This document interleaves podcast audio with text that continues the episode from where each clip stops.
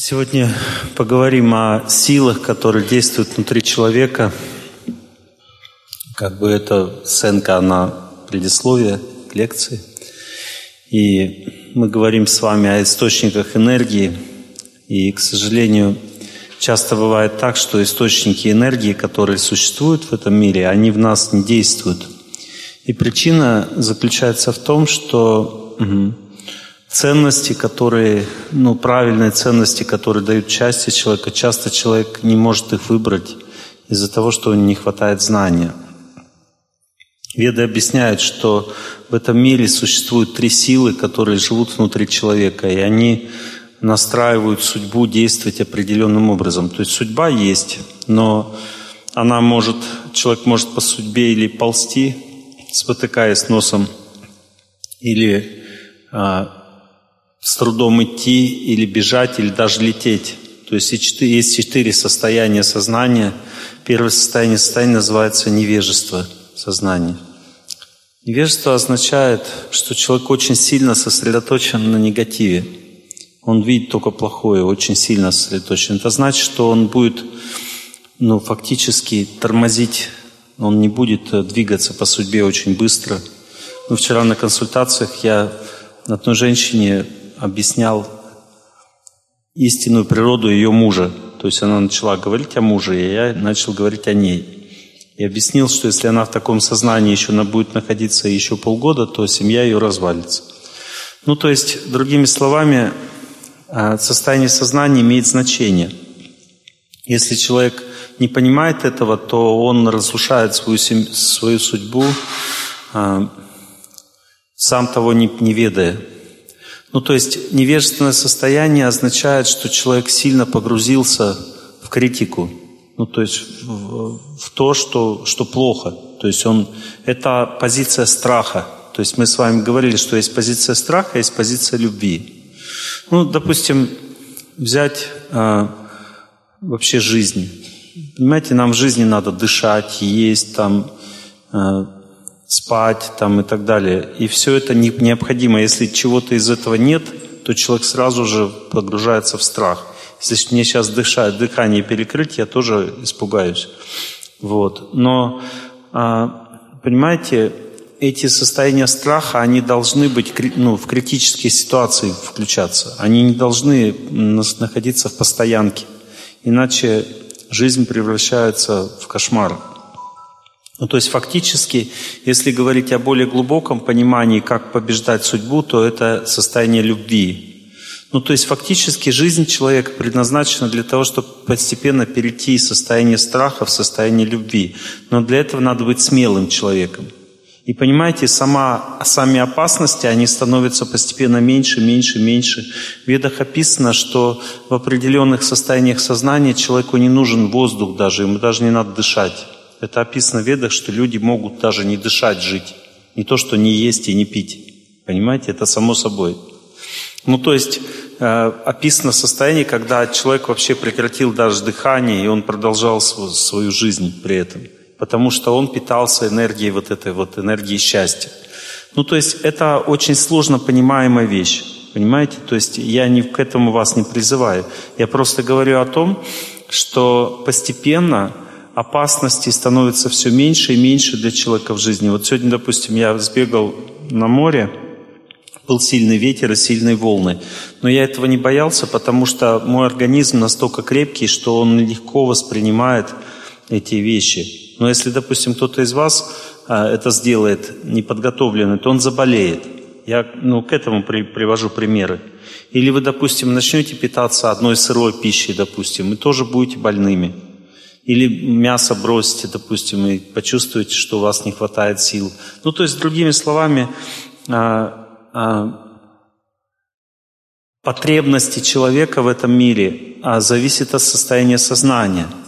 А потребности, как известно, нужно зарабатывать, понимаете? Ну, то есть, то есть на это надо тратить всю свою жизнь. И если потребности более возвышенные, то человеку не надо работать ну, для сравнения, чтобы э, получить счастье от машины, своей машины, для этого надо работать несколько лет.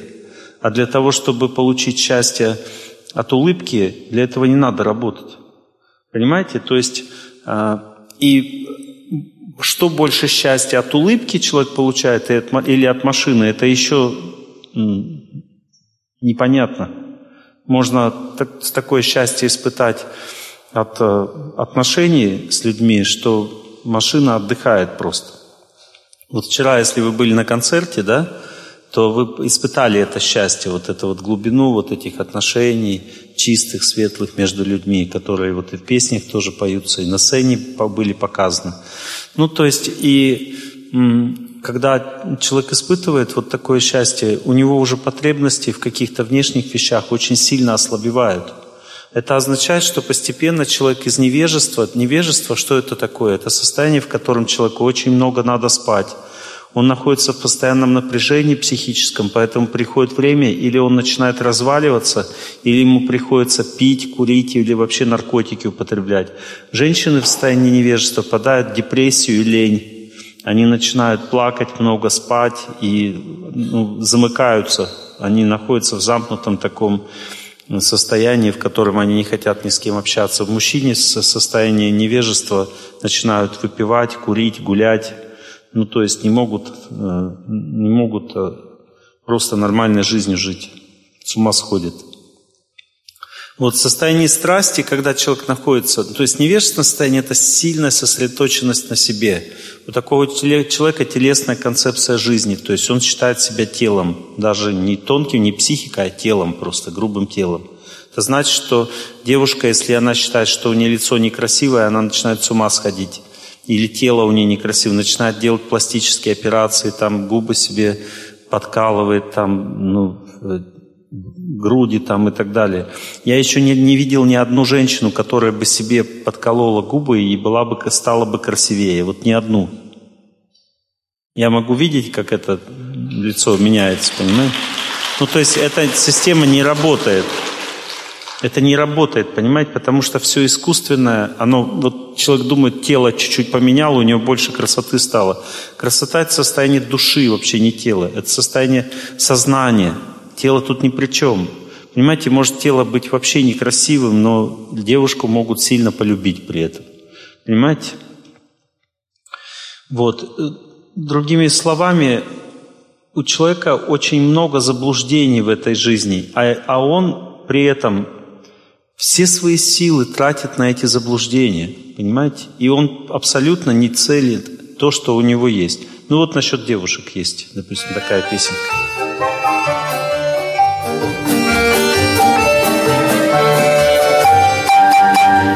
У нас во дворе есть девчонка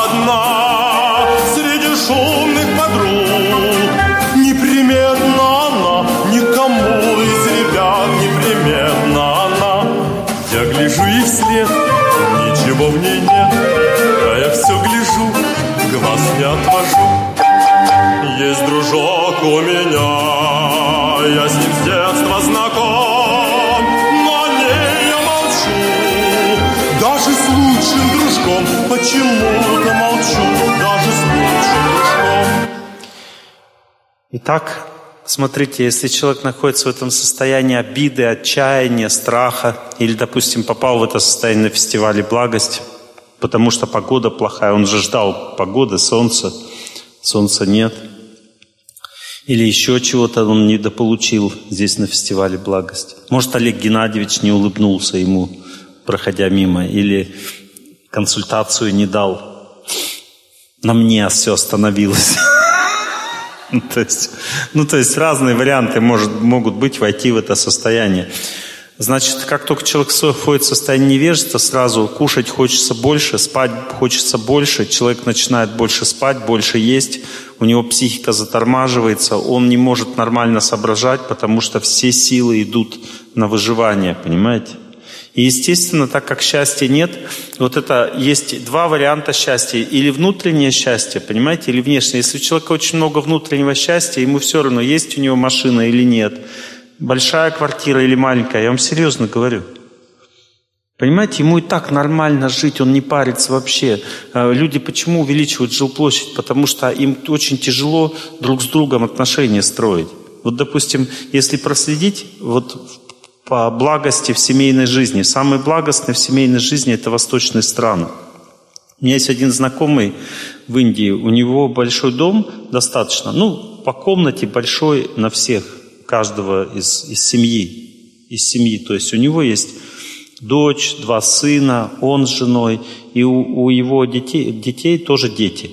Ну, то есть всего там пять детей сейчас маленькие бегают. Вот.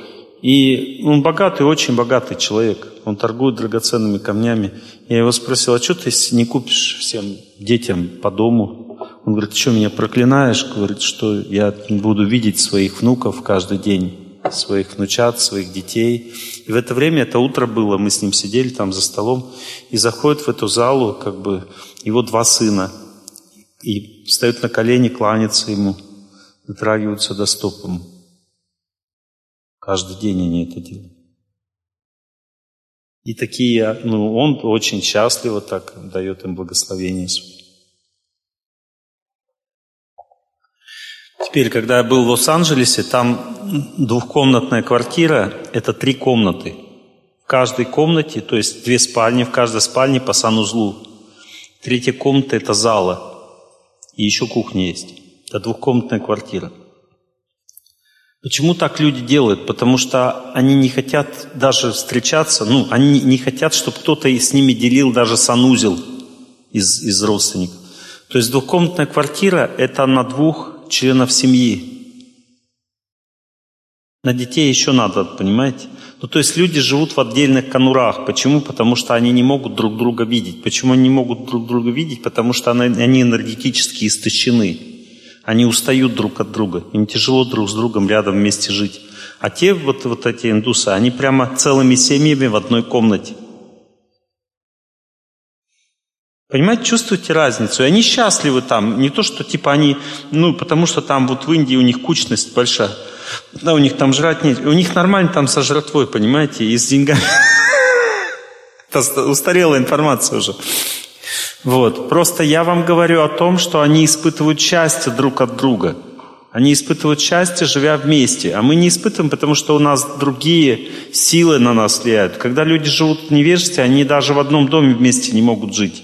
Когда люди живут в страсти, они не могут жить в одной комнате вместе, поэтому они хотят больше комнат. И когда у человека нет внутренних ценностей, и он не может их выработать, и вот он, допустим, он не любит природу, не понимает, что там любить. Вот, допустим, сейчас, вот что там любить, ветер.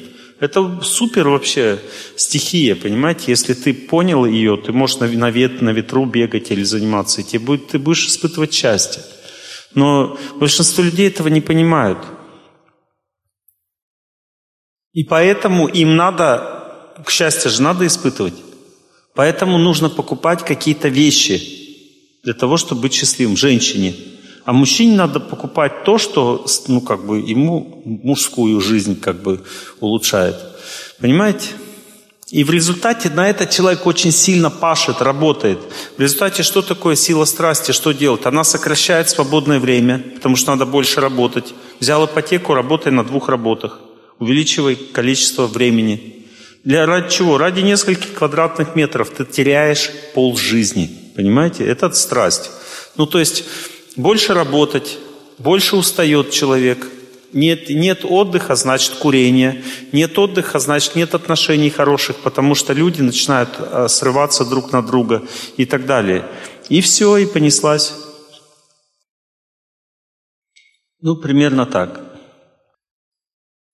Дела семейные, платки нашейные, И пояса, и чудеса галантерейные. Цена кусается, жена ласкается, Махнуть рукою до рука не поднимается.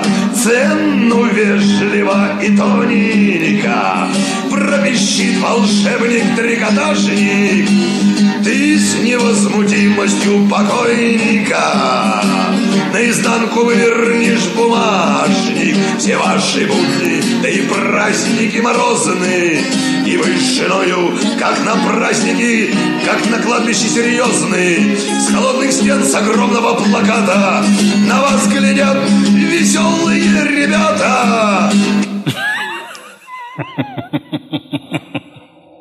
Это так, это немножечко страсть. Ну, то есть идея в чем заключается? В том, что э, люди сами себе создают трудности, понимаете? Ведь жизнь прекрасна на самом деле. Можно было эти деньги потратить на то, чтобы на природу ездить, допустим. Если, допустим, в Москве живешь, там просто так на природу. Хотя вот парки по всей Москве, если честно. То есть я, можно в парк ходить хоть каждый день, там столько зелени. Вот. Ну просто понимаете, я говорю сейчас о том, что есть определенное знание – о том, что если человек меняет свое восприятие мира, ему не надо так много работать для того, чтобы быть счастливым. Это называется внутренняя самодостаточность. Вот мне жена вообще запрещает ей платье покупать. Она с ума сходит, если я что-то ей купил. Говорит, зачем деньги зря тратишь? Отдай лучше в храм. Слава Богу. Я так счастлив.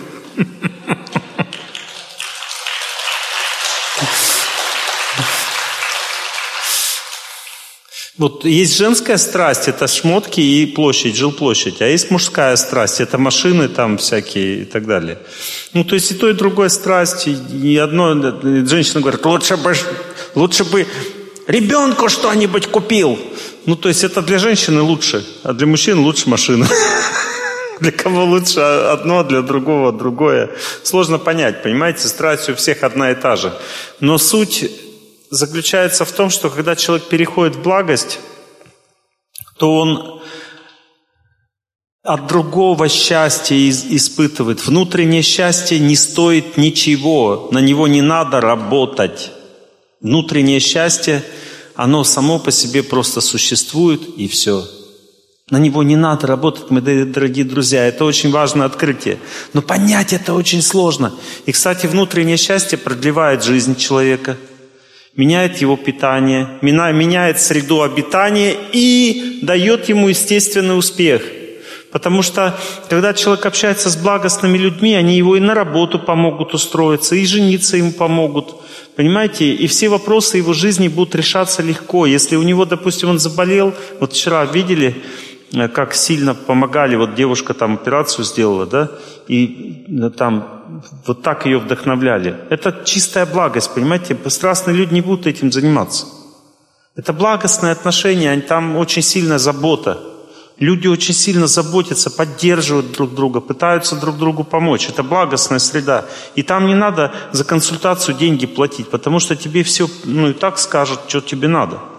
Понимаете, в благостной среде люди друг другу помогают. Просто так. Это очень важно понять. Понятно, что человеку все равно, если он консультант, надо деньги как-то зарабатывать, да? Ему же тоже надо жить. Вот. Но, тем не менее, допустим, в том сообществе людей, в котором я живу, там у нас психологи не работают, потому что мы и так друг другу помогаем. Мы и так советы даем друг другу, то есть там это естественно. Хочу вам рассказать о том, что э, человек сам на самом деле выбирает, как ему жить, но даже если он выбрал благость, то сознание не поменяется в 5 секунд. То есть вот если есть какое-то желание, ты его не отменишь. Понимаете, если хочется мяса, ты не можешь это отменить. Хочется выпить, и ты не можешь это сразу отменить. Хочется гульнуть, ты не можешь это сразу отменить. То есть надо иметь альтернативу. Если у человека в сердце уже есть достаточно счастья, чтобы этого всего не хотелось, тогда можно бросать. Понимаете? То есть нужен, человек не должен думать о том, что сейчас бросить пить, бросить курить. Надо просто в благостную среду окунуться.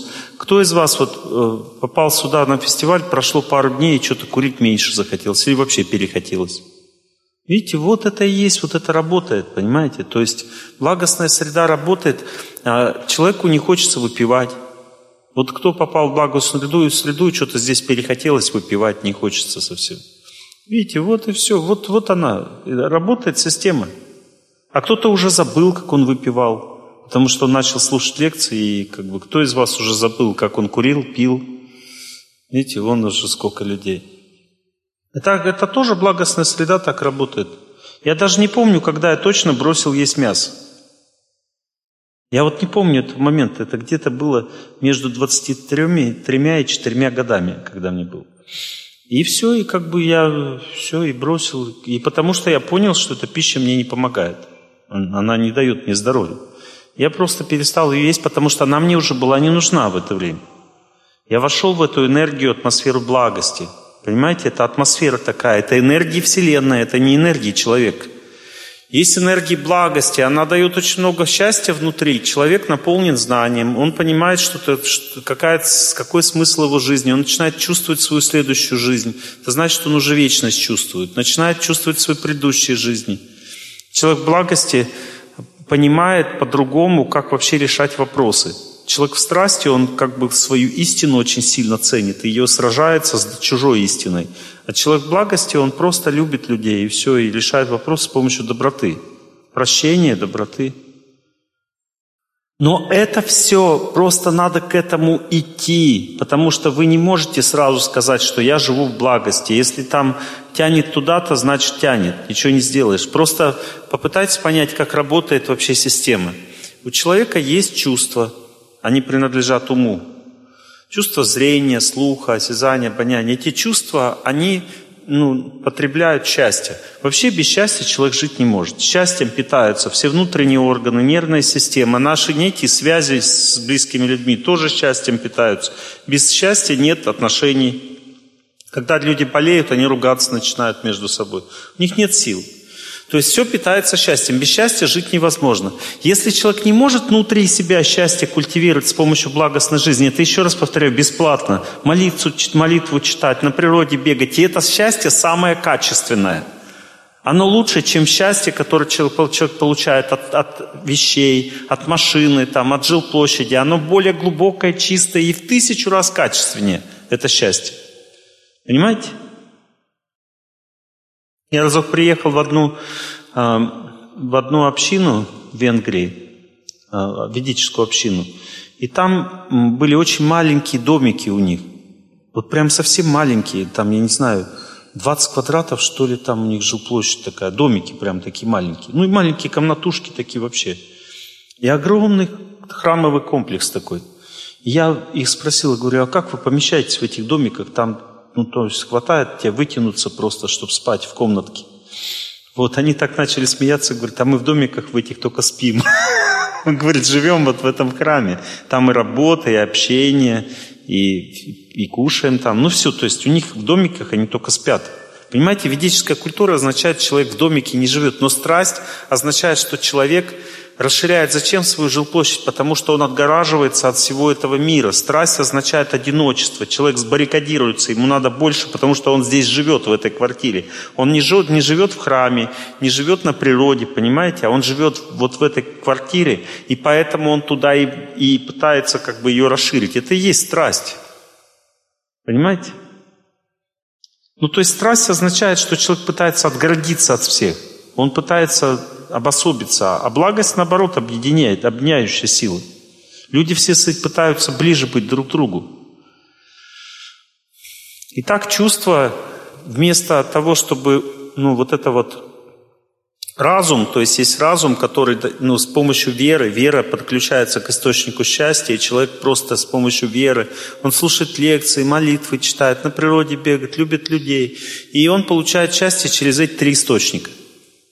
Причем эта энергия счастья очень качественная, понимаете? Если ты машину, допустим, купил, вот ты только от машины и получаешь счастье. Но если ты счастье от природы получаешь, то она дает тебе красоту, здоровье, дает тебе долголетие, понимаете? Если ты от людей счастье получаешь, это дает тебе социальную силу. Что такое социальная сила? Вот если, допустим, женщина может счастье получать от людей, заботясь о них, у ней появляется такая сила, огромная сила выйти замуж. То есть это красота сердца называется. То есть заботливая женщина, красивая сердцем. И мужчине хочется именно такую взять замуж. Ну, то есть у него появляется чувство ответственности по, по отношению к такой женщине. Ну, то есть это социальная сила, когда женщина любит заботиться обо всех. Это ее сила социальная, любовь к людям. Понимаете, у мужчины любовь к людям выражается в желании ответственности, труда. И такого мужчину тоже все с руками и ногами пытаются оторвать к себе, взять на работу побольше ему денег заплатить. Понимаете, социальная сила идет от любви к людям. А когда человек любит Бога, у него все препятствия в жизни разрушаются в дребезги. некоторые люди даже не понимают, что это такое. Как это может быть так, чтобы вот у тебя трудности, она просто взяла с помощью молитвы и разлетелась. Допустим, если человека сажают в тюрьму, вдруг решили не сажать. Если основания нет внутреннего, никто не может ничего с человеком плохого сделать. Нужны основания у следователя, у прокурора, у всех. Нет оснований, человек, с человеком ничего невозможно сделать. На меня одно время очень сильно наклеветали, там написали и президенту страны, и в прокуратуру Москвы, и в прокуратуру Краснодарского края, понимаете? И пока мне пришли вот эти люди, они посмотрели на меня вот так, посмотрели, поизучали все немножко так, не сильно. Посмотрели, говорит, на вас клевещут, и ушли. Не стали дальше, дальше, и, и мне еще сказали, вот с этими людьми что-то делать, если скажете, мы сейчас с ними займемся ими. Я говорю, не надо, пусть живут. Бог сам с ними разберется. И так оно и произошло. Сейчас уже Бог с ними разбирается. Уже все, там, три уголовных дела заведено. Я в этом вообще никак не участвую. Это их судьба сама все ведет их к этому. Понимаете, просто я о чем сейчас говорю вам? О том, что если вы молитесь, то все проблемы решаются само собой. Даже такие проблемы, как тяжелые там какие-то испытания в жизни, это все само собой решается благодаря благости, вот этой чистоте, силе вот этой чистоты. Надо это изучать, пытаться понять в жизни, как это работает. Но если человек не может внутреннее счастье получать от этих трех источников, он переключается на вещи, за которые надо работать. Понимаете? И у него появляется жуткое желание, вот это вот, то есть чувства начинают напрягать ум, чувства принадлежат уму, чувств, ум, веды сравнивают чувства с конями, Ум – это вожжи, а разум – возничий. Ну, то есть человек – это разум, человек должен быть разумом, он должен с позиции знания, не с позиции желаний, а с позиции знаний решать все свои вопросы. Не надо как бы желаниями делать основную роль в жизни. Вот часто мужчины меня спрашивают, как женщина то хочет это, то то. Как, как сделать так, чтобы она успокоилась? Ты должен стать разумом для нее. Ты должен ее успокаивать добротой своей. И она успокоится, потому что женщина олицетворяет желание, чувство в семье. Поэтому Высоцкий спел, да, с невозмутимостью покойника наизнанку вывернешь бумажник. Вот. Ну, то есть, понимаете, часто у женщины, если счастья нет внутреннего, она начинает того хотеть, этого хотеть, она мужа раздербанивает на части. Вот. А муж должен быть разумом, то есть он должен успокоить ее, дать ей счастье из внутренней своей силы. Вот так это работает. Но сейчас в современном обществе часто бывает все наоборот. Женщина уже ничего не хочет вообще. Потому что муж задолбал своими желаниями. То пить ему, то гулять, еще что-то. Просто невыносимо или работать вообще не хочет, лежит как отшибленный. Ну, то есть всякие варианты бывают. Но идея заключается в том, что если человек очень сильно изголодался, у него не хватает сильно внутреннего счастья, то включается вот этот вот механизм жажды, сильной жажды внешних вещей, которые приводят человеку к погибели. Понимаете, то есть это погибель это что? Это человек не может выдержать, он берет огромную ипотеку, потому что он уже не может так просто жить. Ему нужно больше счастья. Он думает, если будет сейчас квартира больше, или машина, или еще что-то, то сразу счастье, понимаете? Или он думает, сейчас фирму открою крутую, там деньги вложу, и сразу счастье. Он не понимает, что чтобы фирму открыть, ему нужно благочестие для этого, чтобы люди рядом были нужные, чтобы понимать, как строить бизнес, чтобы удача была достаточная, чтобы сделки делать. Он этого ничего не знает, не понимает. Он думает, сейчас деньги вложу, и все, и у меня все пойдет как надо. И у него ничего не идет как надо, потому что люди все разбегаются, нужных людей нет, сделки не может заключить как надо, законов не знает, и поэтому все рушится, понимаете? И человек в деньги вложил и потерял, потом еще надо еще, мало того, что и так бедно жил, еще теперь надо за ипотеку всю жизнь платить, которая тебе ничего не дала. Просто один долг и все. Понимаете, так человек попадает в засаду жизни. Из-за того, что он находится в страсти. Это просто из-за неправильных желаний возникает, понимаете? Вот, ну то есть, поэтому вот эти кони, когда человека тянут в пропасть, Человек должен напомниться в какой-то момент. Он должен коней своих чувства напоить духовным знанием. Иначе они его стянут в пропасть. Понимаете, люди часто на лекциях ко мне подходят, Олег Геннадьевич, у меня большая ипотека, что мне делать? Я не знаю, что делать. Или одна девушка подошла в 17 лет, говорит, я родила. Я говорю, да хорошо же. Она говорит, я не хочу за него замуж. Вот. А что ты думала-то, когда ложилась с ним в постель? Вот. Ну, то есть, понимаете, я о чем говорю? Ну, что бывает, что уже поздно что-либо предпринимать. Надо просто жить дальше, как живешь, и желать всем счастья. Понимаете? Жить просто, как живешь, и желать всем счастья, потому что ты неправильно жил. В этом проблема. И теперь приходится расплачиваться. Сегодня лекция что-то хуже, да, чем вчера?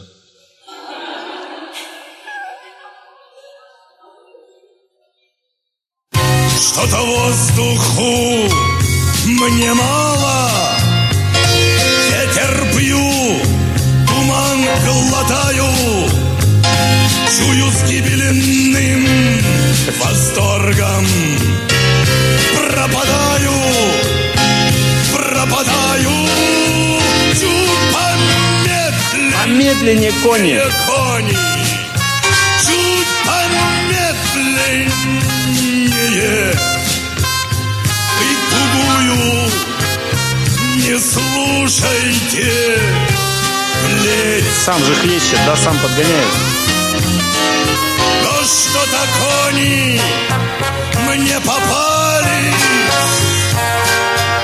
Привередливые дожить не успел Мне допеть не успеть. И я коней напою. Разум уже, разум включился. куплет допою. Хоть немного еще Постою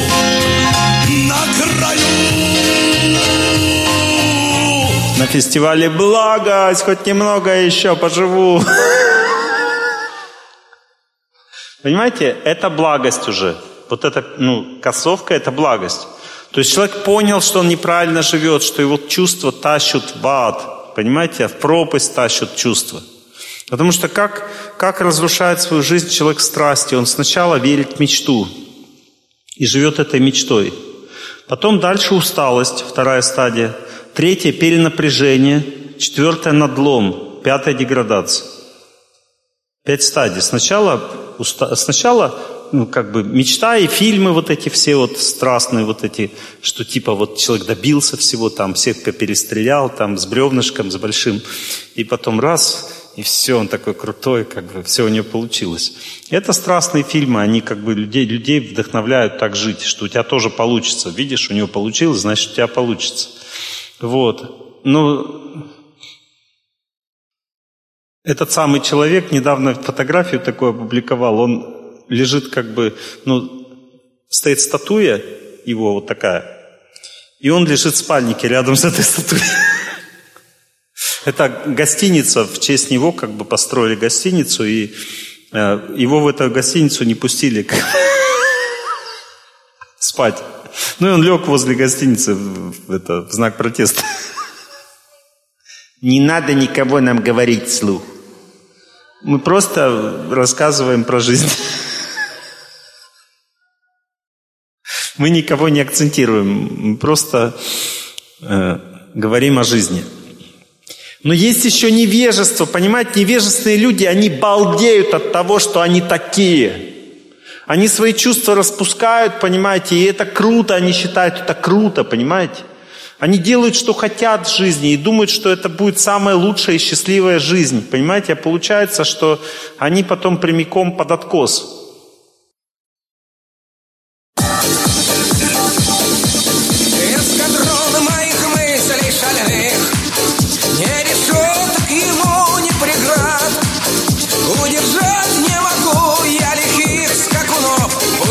летят, пусть летят. Мои мысли, мои скакуны Вас пришпоривать нету нужды. Нету нужды. Вы аллюром несете, не признаете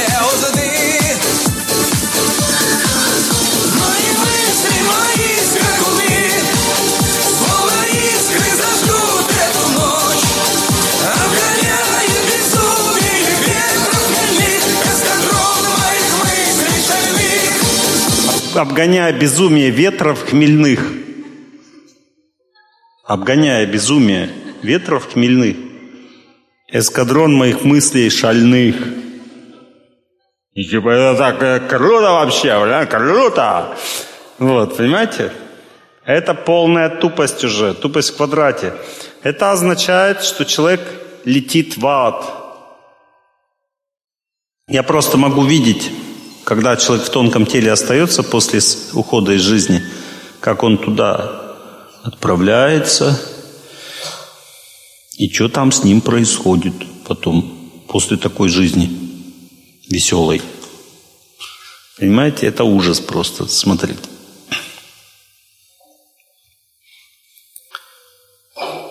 Один великий фюрер до сих пор там гниет. Давно жил уже. А там время по-другому идет, не так, как у нас. Здесь проходит год, а там проходит 10 лет. Или 100 лет, в зависимости от того, насколько глубоко этот ад. И представьте уже, сколько для него там лет прошло уже. Тысячи лет он там гниет в этом аду. Благодаря тому, что он э, хорошо пожил. Так зачем это надо? Для чего? Если жизнь человеческая предназначена для самоосознания, для того, чтобы приблизиться к Богу, для того, чтобы ощутить глубочайшее настоящее счастье. Когда человек это счастье почувствовал, он потом и в следующей жизни его почувствует. И потом вечное счастье может обрести. Понимаете? Поэтому не надо променивать свое вечное счастье на какую-то шмотку, ради которой ты потом упахиваешься всю жизнь и работаешь. Какой смысл? Для чего? Человек должен поменять ценности в своей жизни, это самое главное. Понимаете, если человек живет в страсти, у него увеличивается потребность, так как у него психика очень расшатана, ему нужно больше острого есть, больше соленого, больше кислого, больше горького, больше жареного. Ну, то есть человек в страсти, у него раскаляются вкусы, вкусовые потребности. У него понимает, появляется дикое желание в сексе, в половой жизни – это признак страсти. А это, в свою очередь, ведет всегда к разрушению семьи, потому что половое желание не можно в рамках внутри семьи удовлетворить, потому что люди привыкают друг к другу. Им уже не интересно, какие, какая бы у них совместимость ни была. Им хочется еще что-то новенького, потому что желание разогрето очень сильно, оно горит. И человек, вопреки, он, я видел со слезами на глазах, он плачет, но уходит от своей жены и своих детей. Почему? Потому что он не может ну, удовлетворить в рамках своей семьи это свое желание. Понимаете, это страсть. Это страсть. Ну, то есть, другими словами, надо бояться как огня этой страсти. Существует шесть врагов человека, которые разрушают напрочь жизнь человека и отправляют его в ад. Первый враг называется вожделение. Что это за враг такой? Это такая сила, которая ослепляет полностью человека. Если человек вожделение означает ставить долг свой перед близкими людьми. То есть истинную любовь, истинная любовь заключается в верности. Если человек верно себя ведет, то он в конце концов достигает блаженства в отношениях с близким человеком. Понимаете, верность – это основа жизни, правильного восприятия мира. И это приводит к чистоте в отношениях, к счастью, к истинному, глубине в отношениях.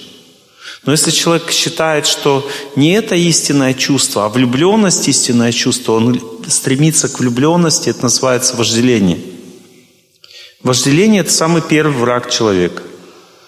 Оно приводит человека к тому, что человек забывает, что у него есть родные дети, что у него есть родная жена. Он про них забывает, он уже не любит детей, потому что мужчина любит детей глазами жены. Ну, то есть он не видит уже любви жены к детям, и он их тоже уже не любит. Его отшибает полностью, потому что он наполняется любовью другой женщины. Это называется вожделение. Он отупел, он отупел в отношениях со своими родственниками. То есть женщины часто удивляются, что, почему так произошло? Вроде бы он любил детей, меня любил. Что с ним произошло? Поднимите руку, кто такое удивление испытал в своей жизни. Это называется вожделение. Не удивляйтесь, это враг человека, его, ему по башке дало, понимаете? Это называется болезнь разума. То есть он, психушку не сажают, да? Но это болезнь разума. Психушку, кстати, сажают не те, кто болен разумом, а те, кто болен умом. Это когда структура психическая ломается у человека, он перестает себя понимать. Это болезнь ума, с ума сошел, да? А есть еще болезни разума. Это когда вот эти шесть врагов создают болезни разума. То есть первое – это вожделение, это болезнь разума. Человек тупеет, он не понимает, что ему ценнее в жизни, а что не ценнее. То есть у него теряется полностью адекватность в вопросах ценностей своих. У него ценности полностью разрушены.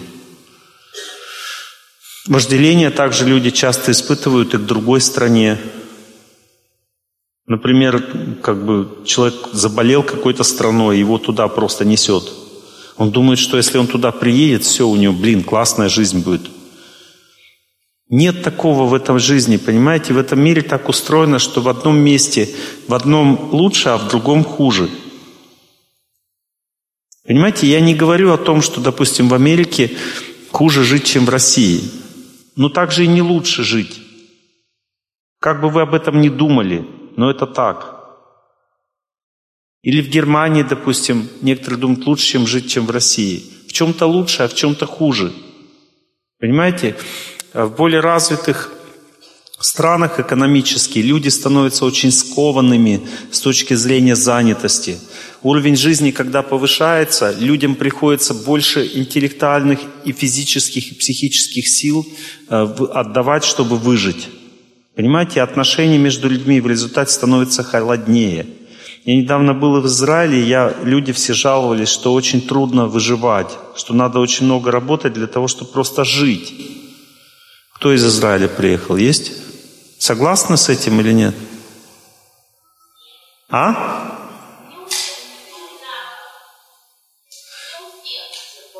Ну, в Израиле, то есть, лучше жить, да, чем в России? Да везде одинаково, я согласен. Там что-то лучше, там что-то хуже, ну, что-то хуже, там что-то лучше. Ну, то есть, другими словами, везде одинаково. Понимаете, не надо никуда бежать. У вас здесь социальные связи, здесь отношения, как бы, и все прочее. Если страна беднее, в ней больше любви между людьми. Я вот недавно в Киргизстане лекции читал. Там между людьми такие отношения. Я ну, там в школе местной бегал просто свои круги 16, 16 километров. Смотрю, люди такие кучками общаются. Утром много людей делает зарядку. Прям пол школы, ну, пол, пол стадиона. Представляете, я такого в России нигде не видел. Пол стадиона, стадиона людей вышли на, на, просто на пробежку, на зарядку. И люди там при этом общаются, улыбаются друг другу. Очень теплая среда отношений. Страна чем беднее, тем теплее жизни, понимаете? Чем э, страна богаче, тем меньше между людьми связи, отношений. Я, допустим, в Сан-Франциско приехал, вышел на улицу, смотрю, нет людей вообще. Вообще нет людей. Я спрашиваю, а где люди у организаторов? Они говорят, в машинах. У каждого машин, даже у детей там уже совершеннолетних, уже машина. В каждой семье по три машины. По две-три машины. Потому что все в машинах.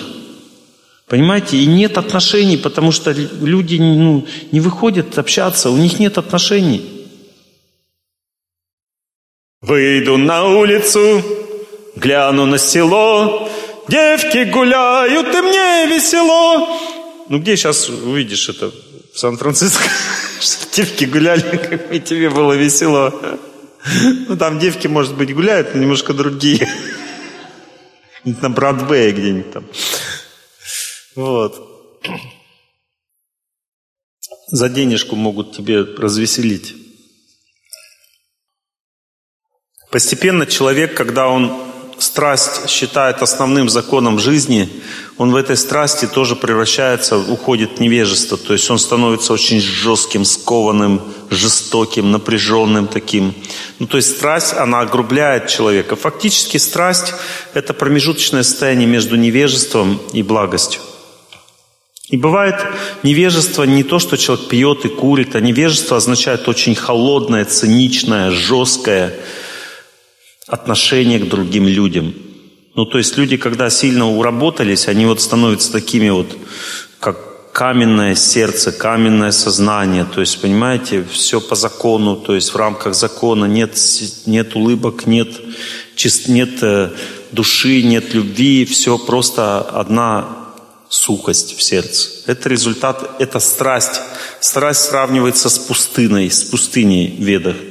Страсть иссушает сердце человека. Он не может не улыбаться, не может ни доброе слово сказать, не может не, ну, не быть с кем-то вместе. То есть он становится очень одиноким. Вроде бы он работал для своего счастья, а получилось все наоборот. Он остался один в результате в жизни. Это результат страсти. Грозным командором черный человек Как поздний листовой Округой мостовой Квадратный человек С квадратной головой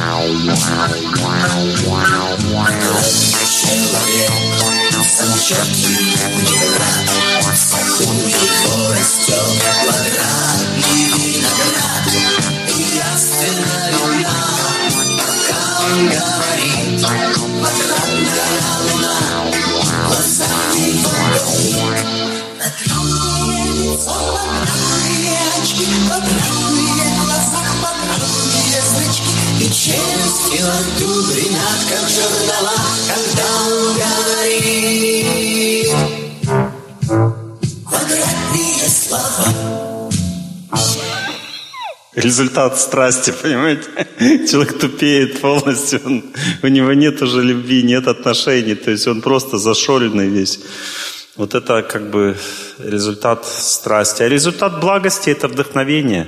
Люди, когда в благостное состояние входят, они становятся вдохновленными. Чтобы сердце себя не щадило, чтобы сердце смелым было, откроются трудные дали. Мы не зря в этом клятву давали, и мечта, что вела за собою, перестанет быть мечтою. Понимаете, человек, благостный человек сравнивается, что его жизнь как на самолете, то есть он летит по своей судьбе, он как будто движется куда-то вперед в своей жизни. Он устремлен всегда. Он как, ну, ну, то есть человек в страсти, он идет по жизни со скрипом. Человек в невежестве, он ползет. А человек в благости летит по судьбе. Он, у него есть цель в жизни, он очень вдохновлен. У него есть друзья, у него есть любовь и так далее. Понимаете? Поэтому жизнь благости сравнивается вот с таким очень сильным движением вперед – но впоют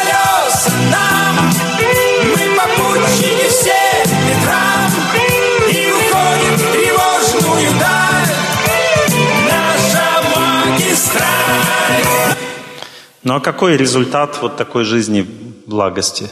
Результат в том, что человек становится очень счастливым, он самодостаточным становится, очень глубоким, счастливым, у него в жизни все удалось. Я люблю тебя, жизнь, что само по себе и не ново. Я люблю тебя, жизнь, я люблю тебя снова и снова. Страстные люди любят жизнь? Нет. Они просто упахиваются, они свою жизнь портят, понимаете, тратят на работу, тратят на, на то, чтобы заработать себе чуть-чуть больше жилплощади или там машины. Ну, то есть они жизнь свою не любят, они ее калечат, понимаете, люди страсти. Благостные люди любят жизнь. Они идут в лес, походы, там, песни, добрые дела. Они живут, благостные люди живут, но страстные люди не живут, а им они скажут, а некогда мне жить, работать надо, понимаете? А на что работать? На пару лишних квадратных метров, которые с тобой, с собой ты все равно не возьмешь. Самое удивительное заключается в том, это мое исследование, моя статистика, что большинство страстных людей, они не, эти, ну, эти квадратные метры они не получают. Потому что так все устроено. Ты сначала вроде почти накопил на квартиру, потом осечка какая-то произошла, тебе придется эту квартиру подать, еще и должным будешь. Понимаете? То есть, а, а если накопил на квартиру, наконец-то заселились, вы настолько истощены уже с женой, что вы переругались, просто квартиру поделили, и ты опять остался в маленькой квартире. Как и был.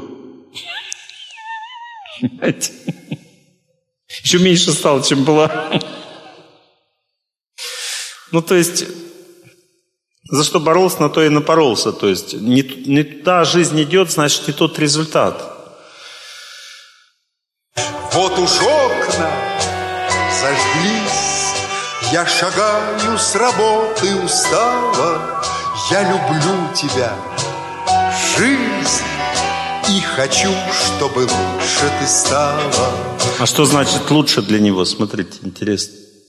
Мало дано, ширь земли и равнина морская. Любит природу, да? Не дана жизнь земли и равнина морская. Любит природу. Известно давно, бескорыстная дружба мужская. Значит, любит людей, да? Дальше. Но не каждого дня, как я счастлив, что нет мне покоя. Любит работу, да? Бескорыстно трудится. Счастлив, что нет мне, мне покоя. Есть любовь у меня.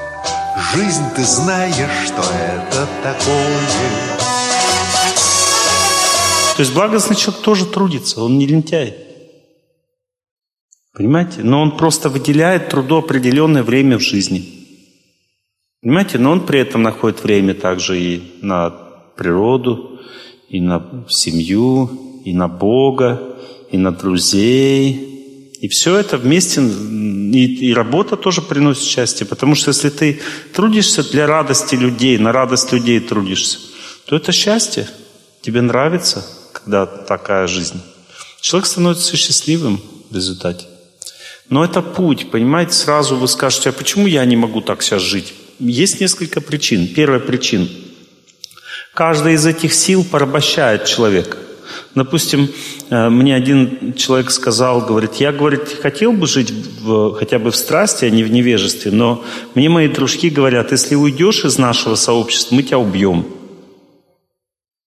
Ну, то есть они, ты повязан с нами, прям так говорят, ты с нами повязан теперь, все, мы тебя не пустим. Но это просто слова, понимаете? Если человек начинает молитву правильной жизни, то Бог ему помогает вырваться из этого сообщества. Точно так же человек повязан силами страсти. Он повязан ипотекой, повязан желаниями своими. Они же никуда не делись. Желания же есть. Я вот, что бы я ни говорил, они все равно, как бы желания есть, они душат человека, понимаете? Заставляют его как бы убиваться. То есть эти силы порабощают человека. Но если человек стремится к знанию, знание разрушает эти оковы. То есть, допустим, счастье получил человек от природы, вредные привычки отвалились. Вредные привычки – это что такое? Это когда у человека нет счастья, отношений с природой. Если у человека есть счастье, отношения с природой, у него нет вредных привычек, потому что вредные привычки означают усталость. Человек таким образом искусственно, он даже не снимает усталость, он пытается ее забыть. Вот, допустим, когда человек покурил, усталость не исчезла, а просто ее не чувствуется. Точно так же выпил, усталость не исчезла. Она потом, когда похмелье наступает, опять приходит то же самое. Ну, то есть, другими словами, благость, она уничтожает вредные привычки. Понимаете, у меня был такой интересный случай в жизни. Это когда еще, я еще только начинал заниматься духовной практикой, это было 25 лет назад, даже больше. Один, ну и как бы я, ну как мы поехали с друзьями на остров там на Волге, там много островов, Волга разрезает берега, такие острова появляются.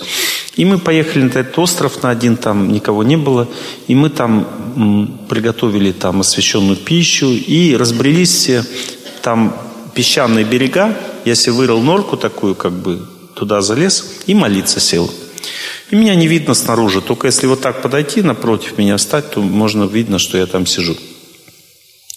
Вот я сижу, молюсь просто. И смотрю, напротив меня стал какой-то человек, стоял, стоял возле воды. вообще не из нашей команды, что он туда пришел, на этот остров. Потом повернулся, раз меня увидел, подошел, говорит, вы мне помешали. Я говорю, а что я вам помешал? Он говорит, я хотел утопиться. Вот, я говорю, а зачем вам топиться? Он говорит, да все равно, говорит, у меня такая стадия, говорит, наркомании, что м, еще немного, и как все мои друзья, там начнутся очень тяжелые боли в печени, там пе- печеночная недостаточность и смерть все равно. То есть мне жить осталось мало, так лучше уж сейчас утопиться. Я говорю, ну, есть варианты. Он говорит, давай, я хочу жить, скажи мне, какие варианты. Я говорю, надо в монастырь уйти, тебе сразу не будет хотеться наркотики, то есть ты избавишься от ломок, и будешь подольше проживешь все равно, потому что будет правильное питание, правильная жизнь. И он говорит, я не знаю, что вы мне сказали, говорит, но я так сделаю, у меня нет выхода. Мне или топиться, или в монастырь. Он говорит, а в какой монастырь? Я говорю, ну выберите, какая у вас вера. Он говорит, у меня нет веры, какая у вас вера? Ну, я ему сказал, что у меня какая у меня вера. Пошел, короче, ну, искать такой монастырь. Прошло пять лет. Я приезжаю в Казань, и там ведический центр, там монахи живут. И этот человек ко мне подходит и говорит, вы спасли мне жизнь. Ну, такой уже в таких шафрановых одеждах, такой монах. Я даже не узнал, представляете, как поменялся человек. Говорит, вы спасли мне жизнь. Я такой, вот когда я вам спас? Ну, он мне раз начал эту историю рассказывать. Я такой, Бог ты мой. Я сразу вспомнил, ничего себе. И этот человек прожил еще 10 лет, то есть 15 лет от того момента еще он прожил, и потом в состоянии уже молитвы он ушел из жизни все равно от цирроза печени. Ну, то есть он ушел из жизни там около 50 лет ему было, но зато, понимаете, он ушел из жизни монахом, то есть он куда отправиться дальше? На высшие планеты, вот, и так далее. И он, то есть он спас свою судьбу.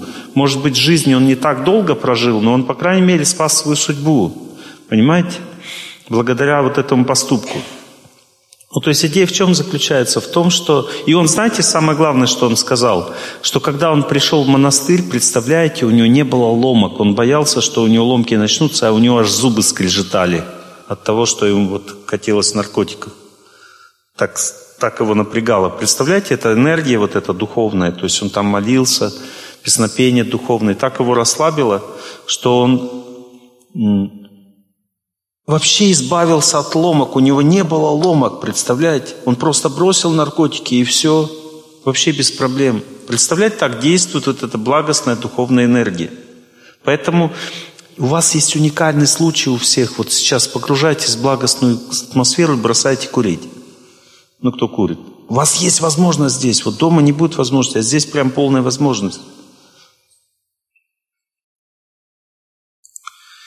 Ну вот такие пироги. То есть есть сила благости, есть сила страсти, есть сила невежества. И человек должен выбрать как бы сам, он должен сделать выбор, куда он хочет, чего он хочет в жизни.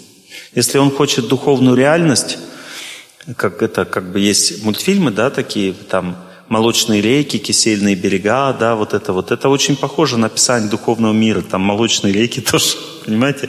Ну, то есть там люди все живут в состоянии счастья, они без живут вечно, у них нет смерти, понимаете? То есть и человек в сердце своем чувствует, что есть такая жизнь. И к ней надо стремиться. Вот это и есть, это и должно быть целью жизни. Понимаете, оставить какие-то временные цели, вот это вот, упахаться ради того, чтобы на два квадратных метра больше жилплощадь была, это смешно. Человеческое рождение, не если бы ты кротом был, как бы родился. Кстати, вот те, кто как стремятся к жил- жилплощади, они потом рождаются э, в соответствующих телах. Каждое тело, оно предназначено для, для воплощения желаний, не сбывшихся. То есть есть материальное желание и есть человек. Вот если человек, допустим, сидел в тюрьме, он хочет свободы, он в следующей жизни рождается птицей. Знаете, какая свобода, ощущение свободы? Знаете, какое колоссальное у птицы? Поэтому птица никогда не задержится на одном месте, потому что она всю жизнь хочет свободы. Она все время летит, летит, летит, летит. Она не может остановиться, надышаться свободой, понимаете? Потому что хотела свободы. Если человек сильно хотел, он прибавлял себе жилплощадь, строил, строил, он рождается этим э, барсуком. Да, и там, понимаете, там у него все возможности, ему никто не запретит, он все делает там жилье, плотины строит целые там жилье, больше, больше. Никто не запретит. Платить тоже не надо деньги, понимаете, он там живет, все супер. Мои хорошие, то, что я вам сейчас рассказываю, это не мои фантазии. Я, у меня есть реализованный опыт, что это так и есть, как веды говорят. То, что Высоцкий пел, да?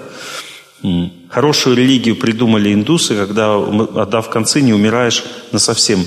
А если туп как дерево, родишься бабабом. А если жил, жил свиньей, останешься свиньёю. Высоцкий так пел. Он, он, видно, вот эта песня тоже, мои мысли, мои скакуны, вот это, э, кони, это, он, похоже, читал Бхагавадгиту, потому что вот это сравнение с конями прямо там описано в Священных Писаниях. Понимаете, он песню прям такую написал один в один. И то же самое, вот эта песня, видно, он читал это все, изучал как-то втихаря. Вот. Я еще не закончил. Да я уже забыл, видите, одно начинаю, другое заканчиваю, то есть уже старость все наступает. Сейчас я это, эту мысль закончу, тут кто вернусь. А что, о чем я сейчас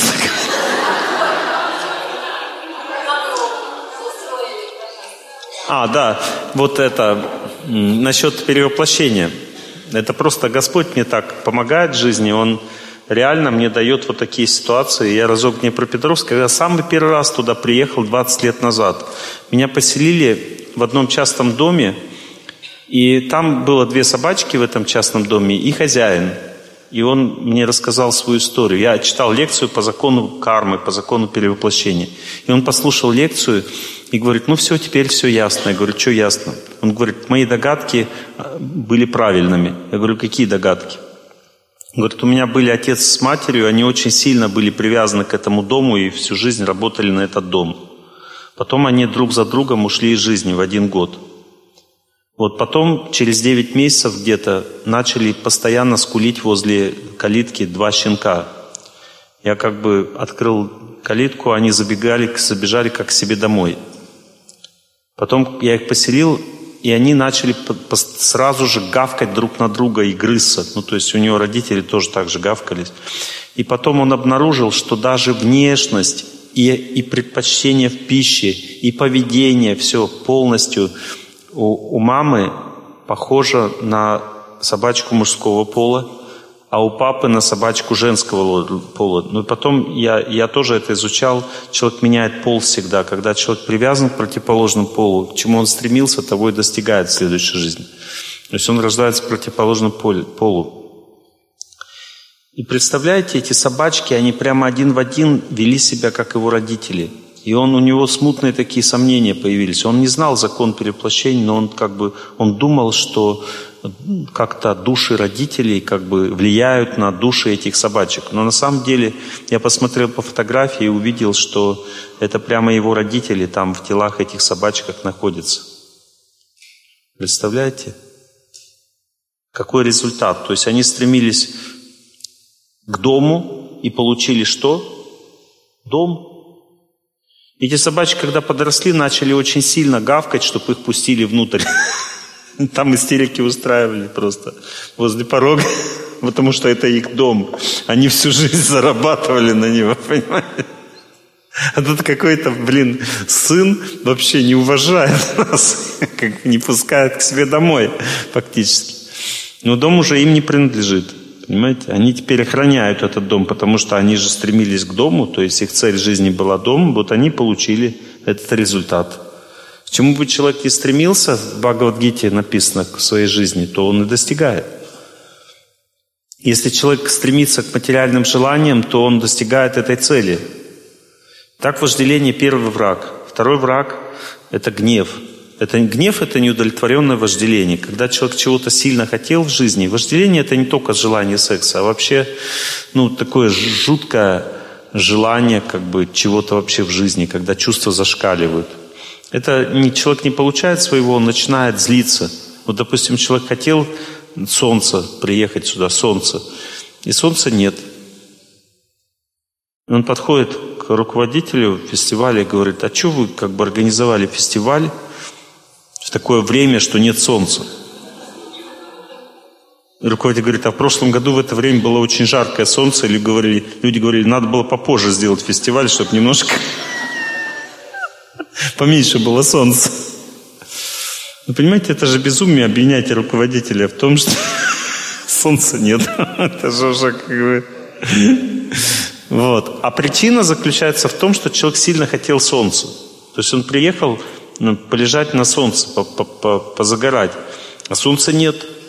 В чем дело? Понимаете? Это желание, сильное желание, оно приводит к гневу человека. То есть гнев откуда взялся? От того, что было желание. Нет желания, нет гнева. Почему люди ругаются друг с другом? Почему женщина ругается на мужчину, мужчина ругается на женщину? Потому что когда женщина хотела замуж, она вместе с этим, у нее был пакет желаний, который он не знал. Мужчина, он не знал, что у нее пакет желаний там полностью прописан весь. Если бы он знал, он бы никогда ее замуж не взял. Но она ему не докладывала, она думала, что это само собой. Если мужчина появится, значит, это все будет само собой как включено. Как человек покупает компьютер, туда должно быть включено шнур, там, допустим, да, чехол там и так далее. Он покупает шнура, нет чехла, нет, все за фигня вообще. Начинается скандал. Так же женщина как бы приобрела мужа, и как бы все вроде включено, и он потом говорит, а детей я не хочу, работать я не хочу, квартиру большую не хочу. Она говорит, ты че вообще? И на него пошла так. Оказывается, не все включено. Обман, обман. То же самое мужчина, он когда женщину берет, то он думает, что тоже все включено. А именно, что будет готовить, стирать, убирать, забыть, улыбаться. И вот так, да, мой хороший, да, постоянно. Вот, понимаете? И, блин, оказывается, не все включено. Что-то облом какой-то произошел. Понимаете, люди, это называется, ну, вожделение, желание было бы же по отношению к женщине. Мужчина а у женщины к мужчине. И не вы, и поэтому ругань, постоянно скандал, недовольные люди ходят, понимаете? Почему? Потому что деньги заплачены, где услуги? Понимаете? Услуг нету, поэтому скандалы. Ну что такое благость? Человек принимает свою судьбу и как бы вот что Бог дал, то и живет. А потом и когда, и самое интересное, когда человек принимает человека, каким он есть, он потом сам ему все дает, то, что он хочет. Сам добровольно, понимаете? Вот это удивительно знать, что когда доброта включается, тогда все твои желания Бог выполняет. Потому что это же Бог в сердце, в конце концов, находится каждый человек. И Он вдохновляет близкого человека выполнять твои желания, потому что Он любит тебя, этот человек. Любит за то, что ты ему подарил счастье в жизни. Вот так устроена благость, она дает человеку желание. Поэтому единственное, чего в жизни не хватает людям, это не хватает вот этого способности брать счастье от, от всего вокруг и отдавать близкому человеку. То есть нам не хватает доброты.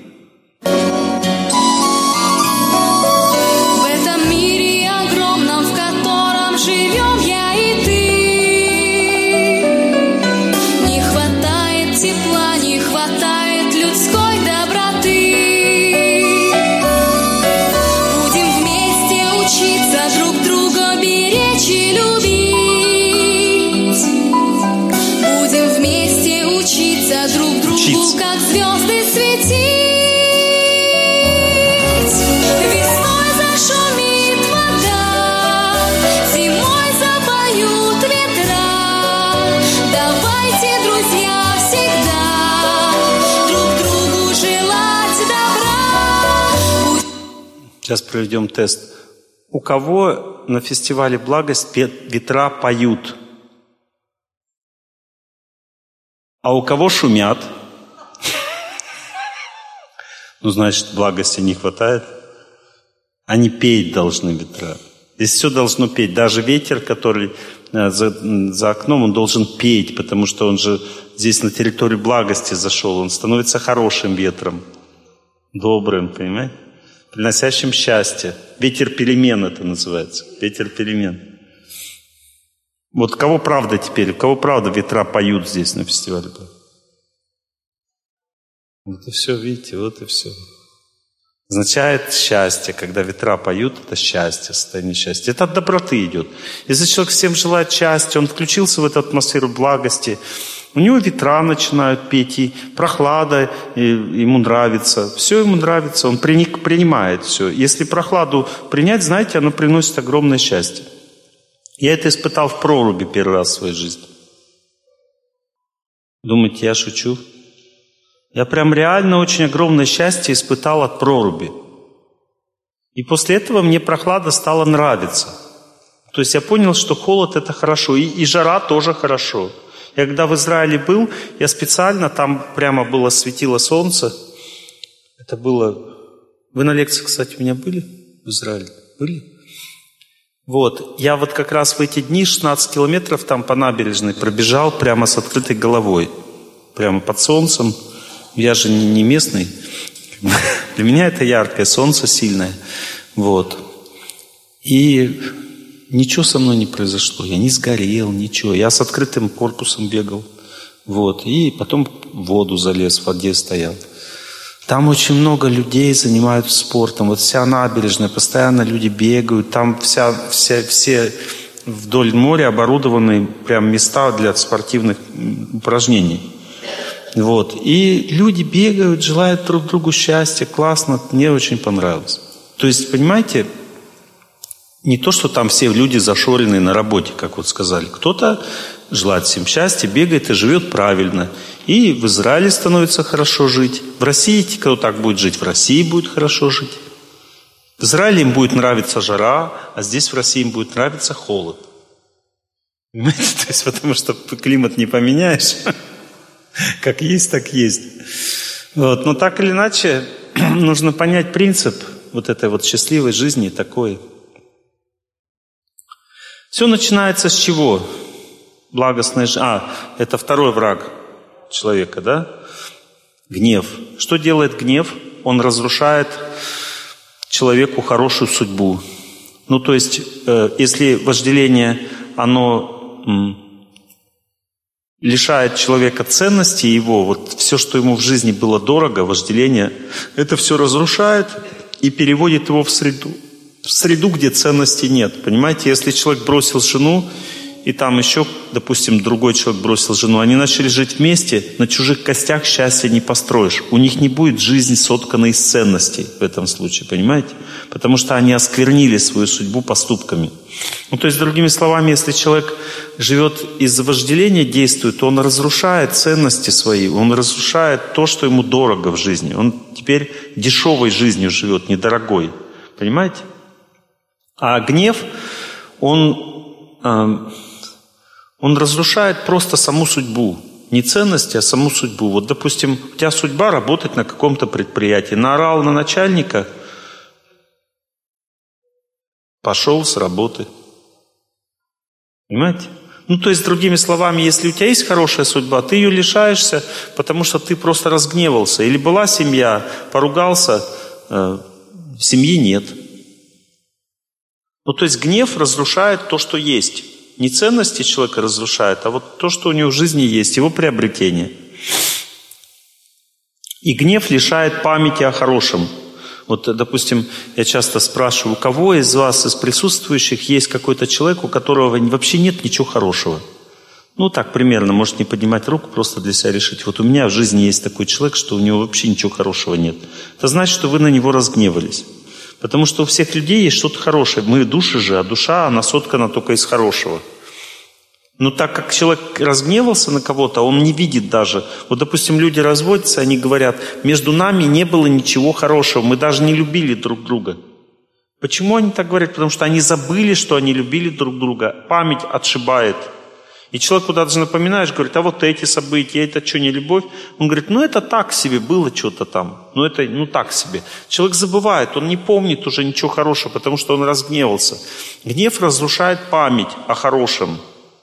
А любовь и доброта возрождает эту память. Человек, когда в любви живет, он начинает вспоминать, что у него и с этим человеком было хорошее, и с этим хорошее. Он начинает всем прощать, просить прощения. То есть он восстанавливает свои отношения в жизни, возвращается назад в жизнь. То есть гнев разрушает жизнь, а любовь воскрешает. Следующий враг человека – это жадность. Чем от вожделения жадность отличается? Вожделение – это такое, это, ну, вожделение основано на любви. Ну, это неправильное понимание любви. Вот человек балдеет от чего-то сильно, понимаете, это вожделение. А жадность там никакого балдежа нет. Просто у человека есть цель, она неправильная. Вот он думает, я хочу холодильник там с дистанционным управлением. Он стоит, как твоя квартира. И все, и пошел как бы работать на этот холодильник. Ему нужен такой холодильник. Без него никак невозможно жить. Ведь трудно же подойти, открыть дверь. Надо обязательно из, из другой комнаты открывать. Ну, то есть, э, ну, то есть я так утрирую просто. Ну, скоро, наверное, и это будет. Вот так или иначе все меняется в эту сторону. Сейчас я слышал, в Японии такие трубы изобрели, что э, прямо в квартиру на вакуум, с помощью вакуума влетают как бы покупки человеку в дом. У тебя дома прям что заказал, так кнопочку нажал, и дома. А если прямо в туалет как бы будут влетать, то даже из туалета не надо выходить. Сидишь на унитазе, так раз нажал кнопочку, опа, влетело то, что надо. И ради этого, правда, надо полжизни работать. Ну, понимаете, можно же просто в магазин сходить радостно, с любовью, посмотреть на природу, пройтись по магазину. Вот. То есть жадность, она что делает с человеком? Она его жизнь сжимает. Она забирает у него свободное время, напрягает человека до предела, накаляет. И человек не видит утренней росы, понимаете? Не видит природы, не видит ничего. Он просто вот видит зашоренный, он видит только, э, когда он выплатит эту ипотеку. Ну, то есть жадность, она иссушает, жизнь превращает в пустыню. Человек не видит утренней росы, не видит природы, не видит ничего, он просто пашет, пашет, пашет и пашет, как и шаг. Это сравнивается с тем, что вот когда в ведической культуре, в древней, ну, люди были очень разумными, а они с помощью ну, желания использовали в, в мирных целях. Вот, допустим, а, человек, который очень жадный, жадный человек, он рождается в следующей жизни в теле осла. Ну, то есть, как бы, само слово «осел» означает «жадный человек». Ну, живет неправильно, короче. Вот. И что делали в этой древней культуре? Они брали как бы осла, э, делали ему такую удочку, привязывали удочку, на нее вешали морковку. И привязывали его к ну, такому колодцу, из которого вот поднималась вода в результате вращательного движения. Там стоял такой этот желоб. Ну и вода потом использовалась на разные цели. И осел, он, понимаете, его никто не заставлял ходить, просто он стремился съесть морковку. Он всю жизнь бежал за морковкой, как бы бежал. И она и так было рассчитано, чтобы она прям вот до суда доходила, но ее укусить невозможно. И он такими рывками как бы Стоит, стоит так, за морковкой. Не дотянулся. Но сейчас еще одна попытка. И потом самое интересное, каждый вечер эту морковку отвязывали и ему давали, в конце концов. Ну, то есть он все равно, как бы, если бы он был немножко умнее, он бы просто подождал до вечера. И все равно свою морковку получил как раз тогда, когда положено. В то время, когда судьба приходит. Это жадность. Жадность иссушает жизнь. Следующий враг человека называется иллюзия. Что такое иллюзия? Это как раз и есть та самая ипотека. Иллюзию создают специально средства массовой информации. Они специально показывают фильмы вот с этими квартирами, очень крутыми там и так далее, они вот создают человеку вот эту мечту, в которой он должен жить. Специальные компьютеры такие современные, которые человеку хочется купить и так далее. Понимаете, это все иллюзия. Но человек думает, вот если у него будет это, вот тогда он заживет, понимаете, а пока не будет никакой жизни. Понятно? Это иллюзия. У меня тоже такой компьютер. Да? Ну, если как бы у человека по судьбе есть возможность что-то купить, ну, можно купить. Я говорю о том, что человек часто всю жизнь тратит на то, чтобы это было. Понимаете, как я прочитал в молодости одну статью, один мужчина, он купил «Жигули», ну это тогда еще советское время, всю жизнь на нее копил деньги, а потом он сел в эту машину, поехал, и так как он не умел водить нормально, а хотелось проехать на своей машине, он попал в аварию. И машина, ну чуть-чуть там, машина, чуть-чуть повредила, но ему и опять надо еще пару лет работать, чтобы отремонтировать ее. И у него случился инфаркт прямо в этой машине, и он умер. Понимаете, то есть э, он отдал жизнь своей машине. Свою жизнь отдал. То есть это иллюзия. Ну, человек, то есть ценности очень сильно меняются. Иллюзией также является игра в спортлото, в эти форест-клубы все вот эти вот. Ну, это все, это все разные виды иллюзий. Компьютерные игры, вот эти иллюзии. Люди, представляете, там строят какие-то на Луне домики, платят за это деньги, сажают там какие-то растения э, в садах, которых нет. Они просто в компьютере, понимаете? Или знакомятся, начинают семью создавать, и даже детей рожают там прямо в компьютере. Не, я серьезно говорю, это не шутка. Понимаете, молодые люди, которые не могут жениться, они вот такие вещи вытворяют со своей жизнью. У меня есть один знакомый, который прямо плакал. Я говорю, что ты плачешь? Он говорит, меня бросили. Я говорю, где? Он говорит, да я, понимаешь, я в компьютере, в компьютерную игру играл. Как бы, и в этой компьютерной игре, говорит, меня бросили, я там женился. Меня бросили. Я говорю, ну и слава Богу, говоришь, что не по-настоящему. Что ты плачешь? Перекрестись. Представляете, до чего молодежь доходит уже это, как бы, кукушка совсем уже не, не работает. Проблемы серьезные. Вот. Это результат, эта иллюзия так действует, это враг человека. Все эти враги человека, они контролируются демоническими силами. И этим сил, силам у человека нет, нет э, на, на них управы. Это силы выше человека, поэтому человек должен бояться этих врагов. Он должен, ну, вожделение исходит от противоположного пола. Если ты уже женился, бойся человека, который тебе понравился. А, гнев исходит от желаний. Бойся своих желаний ненужных. Вот. Жадность исходит от неправильных представлений о жизни. Понимаете, бойся неправильных представлений о жизни, они тебя засосут, потом не, будешь видеть голубой росы. Понимаете? И так далее. Иллюзия – это тоже определенное влияние на сознание человека. Следующий враг человека называется злоба или зависть. Это одна и та же энергия. Когда человек чувствует, что у кого-то жизнь лучше, чем у него, он начинает злиться или завидовать этому человеку. Злоба разрушает перспективу жизни у человека. Ну, допустим, человек может быть директором завода. Если он на кого-то разозлился, он уже не будет директором завода. Понимаете? То есть его перспектива будет разрушена. И так далее. То есть есть разные перспективы жизни. Люди, когда завидуют, злятся, они остаются ни с чем. Фактически есть две вещи, которые делают человека нищим. Если вы нищих увидели на дороге – или жадность привела его к этому, или злоба. И можно даже видеть, если люди постоянно там ругаются, кричат на всех и просят милости, значит злоба их привела к нищете. А если люди то значит жадность. Понимаете? А? Вот смотрите, сама по себе бедность не является признаком несчастья. Вот, допустим, я когда еще 20 лет назад поехал в Индию учиться, там была такая беднота, вы даже представить себе не можете просто.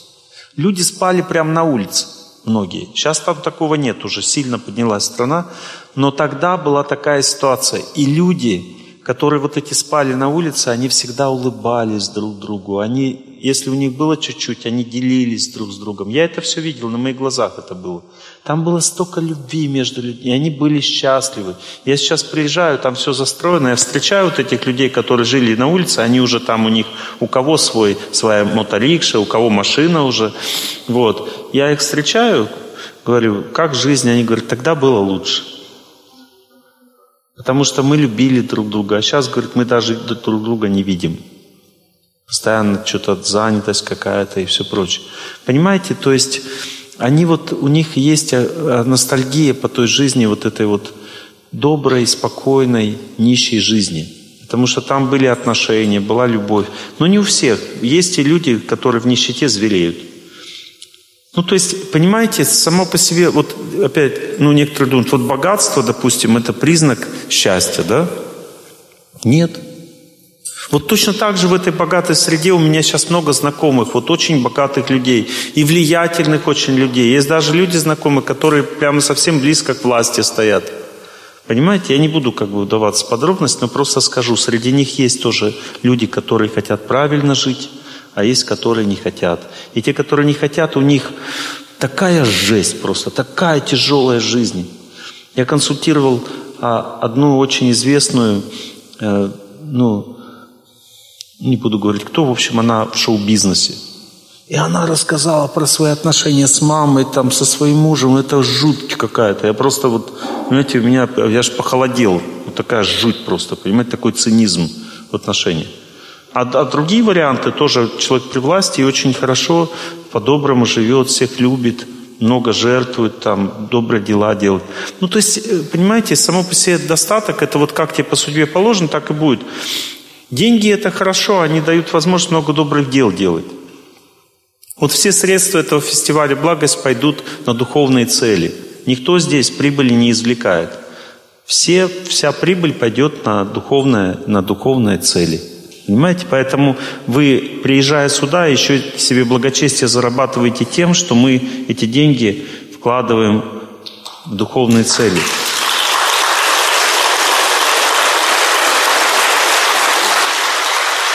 Ни, ни в чем не теряете. Здесь просто все получают зарплаты, не, не такие высокие. Все получают зарплаты. Я даже зарплат не получаю. Да, я вообще не получаю. Я просто живу. Вот что мне нужно в жизни, потребность есть, мне а, ее осуществляют. Я, у меня нет зарплат. Мы с женой живем вот так вот. Нам ничего не надо лишнего. Понимаете? Мы счастливы.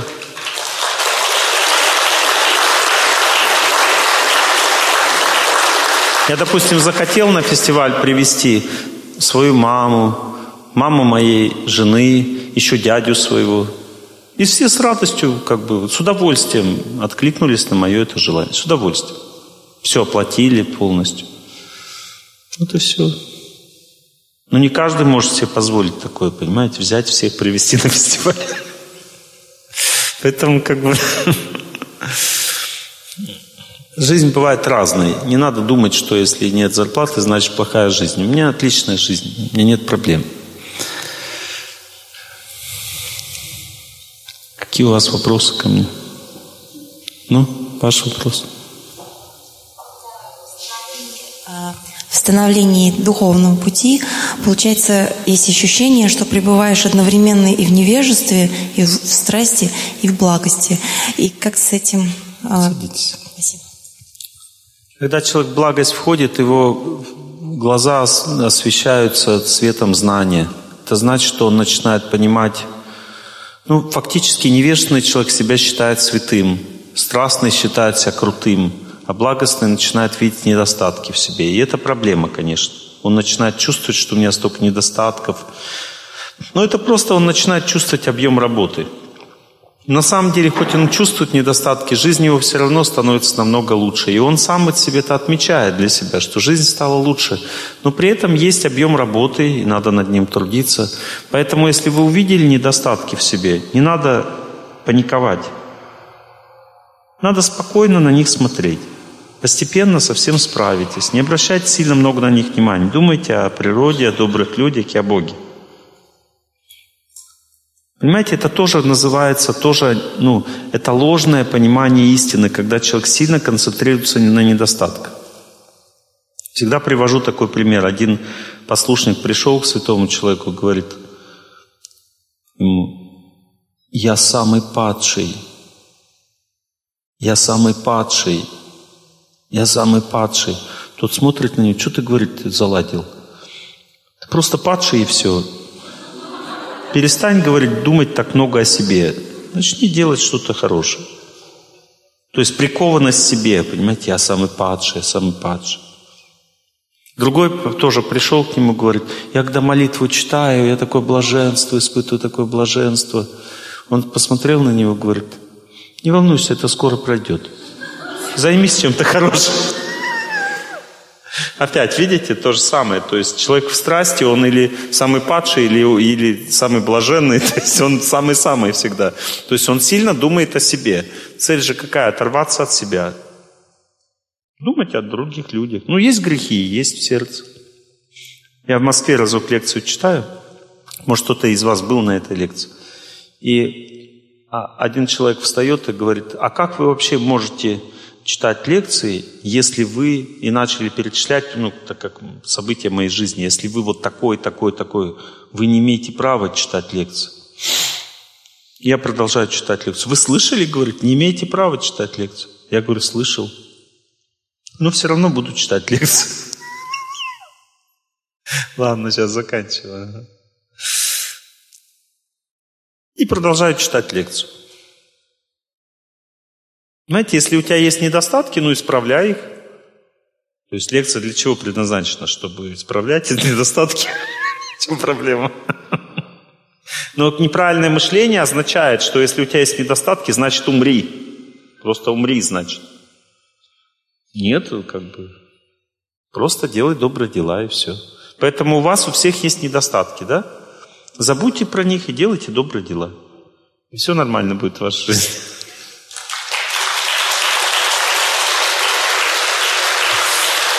Все сели прямо.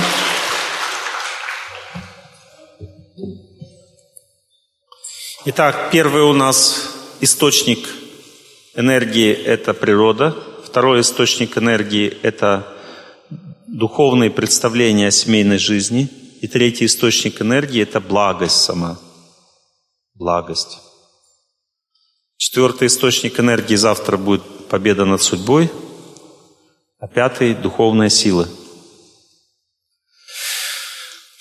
Не забудьте, что завтра в 4.45 нельзя опаздывать. Потому что вы в 4.45 ровно начнется настройка. Если вы на нее не попадете, не попадете, вы будете как, космо, как, это, как на чужой планете находиться на этом ретрите. Надо всем прийти вовремя. А если хотите впереди сесть, тогда чуть пораньше. Надо коврики приносить с собой. Если кто-то на полу хоть что-то будет, может на стульях сидеть. Завтра самый важный день в вашей жизни. Если проспите, пожалеете. Это реклама завтрашнего.